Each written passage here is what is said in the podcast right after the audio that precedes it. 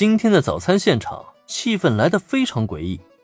铃木玲子一直就没有开过口，只是将目光在林恩三个人身上来回扫视，让人完全猜不到他究竟在想些什么。而小兰呢，她则是全程羞红着脸蛋儿，吃饭的时候也一直将头给垂下，俨然就是一副不敢见人的害羞模样。至于原子嘛，算了，他也没什么好说的。他是大大方方，就仿佛什么都没有发生一样，那叫一个轻松自在。在这三个人三种不同的反应情况下，林恩一时间也不知道该如何活跃这个气氛了。所以，就要这么一直持续下去，直到将早饭吃完吗？呃，自己要不要说点什么呀？呃，那个，就在林恩琢磨着究竟自己要如何开口之际，没想到铃木玲子竟在数轮的巡视过后，最终将目光锁在原子身上，并且主动开口，打破了沉默。你们昨晚有没有做好防护措施？虽然铃木家需要继承人，但原子小兰，你们现在的年龄还是太小了，不太适合怀孕生子。空气中的沉寂是被打破了，可铃木玲子这么一开口，却差点让林恩当场喷饭。防防护措施，怀孕生子。这都什么跟什么呀？别说林恩被这话说的傻了眼，一旁的小兰干脆将头扎进了怀里，完全不敢见人了。不过更让人没想到的是，面对铃木林子的说辞，本来就没有被尴尬气氛影响的原子，竟是更加敢说了。放心吧，姐姐，我还没玩够呢，不会那么快生孩子。反倒是姐姐你，虽然是研究生在读。但生孩子却没什么问题，所以有机会的话，你还是赶紧怀上林安的孩子吧，这样爸爸妈妈就再也不会逼你去联姻了。不得不承认啊，要论脸皮厚度，这个家里真是没有一个人能比得上原子了。仅仅只是这一句话，让铃木玲子彻底败北了。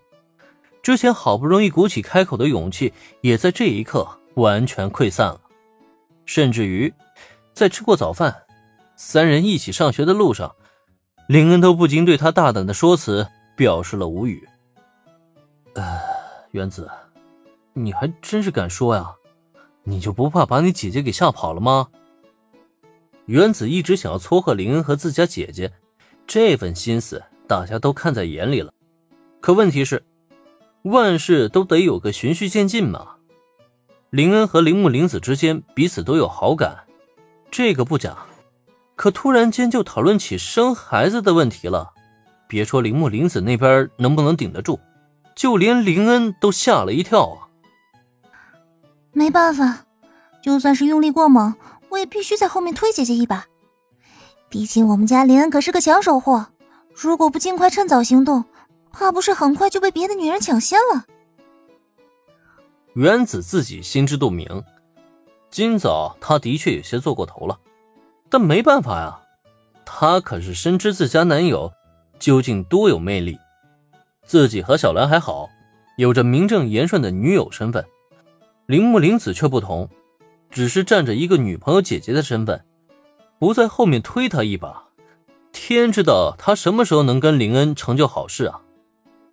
为了姐姐今后的幸福，原子可谓是煞费了苦心，只是。在听到他的这番话以后，林恩却是哭笑不得。